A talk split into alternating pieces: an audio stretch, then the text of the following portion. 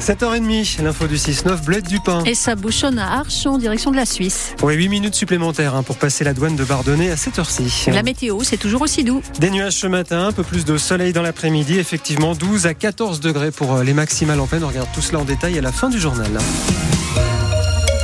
Les promesses n'engagent que ceux qui les reçoivent. Cette petite phrase que l'on doit à Jacques Chirac résonne particulièrement pour les personnes en fauteuil roulant. En avril dernier, Emmanuel Macron était venu annoncer à la conférence nationale du handicap que les fauteuils seraient intégralement remboursés à partir de 2024. Dix mois plus tard, la nouvelle base de remboursement proposée ne prend pas du tout ce chemin.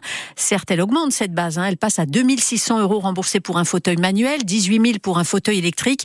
Mais ces montants couvrent à peine la moitié du du prix d'un fauteuil. Un scandale pour Michel Brouwer quand on sait combien ça coûte. Cette conseillère municipale exoise est paraplégique depuis 17 ans. Moi, mon fauteuil, il coûte 8000 euros. Comme ils ont fixé un plafond pour les fauteuils manuels à 2600 euros, mon fauteuil ne sera plus du tout remboursé. Euh, chaque fauteuil doit être adapté à la personne, déjà à, sa taille, à son poids, à sa façon de vivre. Moi, je suis toujours euh, très très active, donc euh, mon fauteuil, il est vraiment adapté à moi, à ma façon de vivre. Je peux le prendre, le mettre dans ma voiture, aller à une réunion, repartir, aller ailleurs. Ben, j'aurai plus de remboursement. C'est quand même euh, aberrant. Euh.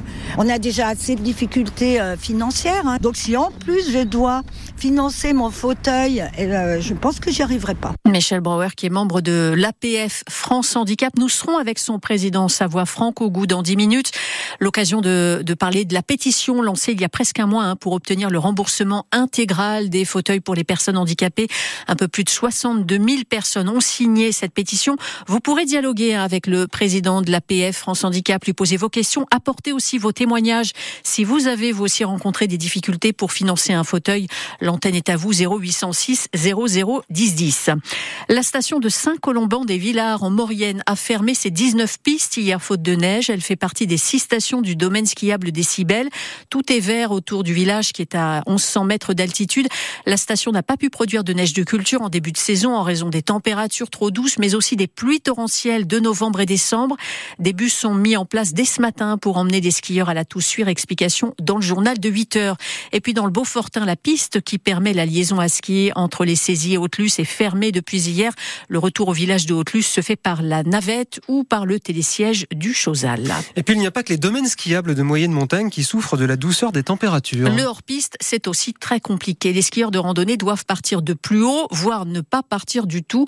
Et tous les massifs sont concernés. Témoignages dans les Pyrénées et en Haute-Savoie recueillis par Victor Vasseur. Depuis le début de la saison, Peyo, 47 ans, a skié à une quinzaine de reprises. C'est deux fois moins qu'une saison normale pour cet habitant des Pyrénées-Atlantiques. Il y a de ça 15 ans, très fréquemment dans l'hiver, on pouvait skier aux alentours de 1000 mètres.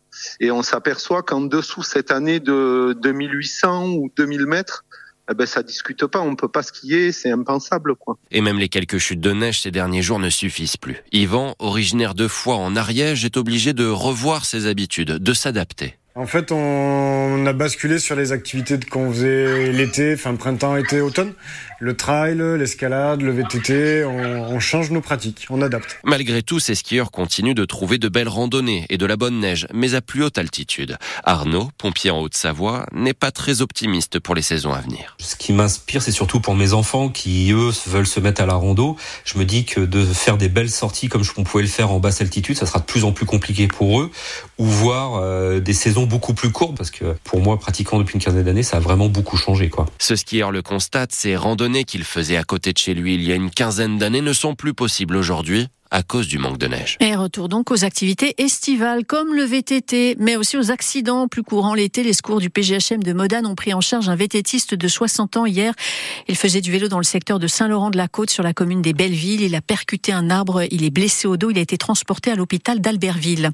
Compte à rebours avant l'ouverture du salon de l'agriculture samedi porte de Versailles à Paris pour tenter d'apaiser euh, la situation après les manifestations d'ampleur. Emmanuel Macron reçoit cet après-midi la FNSEA et les jeunes agriculteurs avant Avant une conférence de presse euh, de Gabriel Attal demain, le ministère de l'Agriculture reçoit lui aussi aujourd'hui les représentants des agriculteurs, des industriels et de la grande distribution. Le permis de conduire à vie, c'est peut-être bientôt fini. Un projet de loi européen de la députée écologiste Karima Deli sera soumis au vote la semaine prochaine. Il prévoit de mettre en place une visite médicale obligatoire tous les 15 ans pour conserver son précieux sésame Soisigbourg. Une visite médicale pour démontrer l'aptitude du conducteur à prendre le volant à travers différents examens.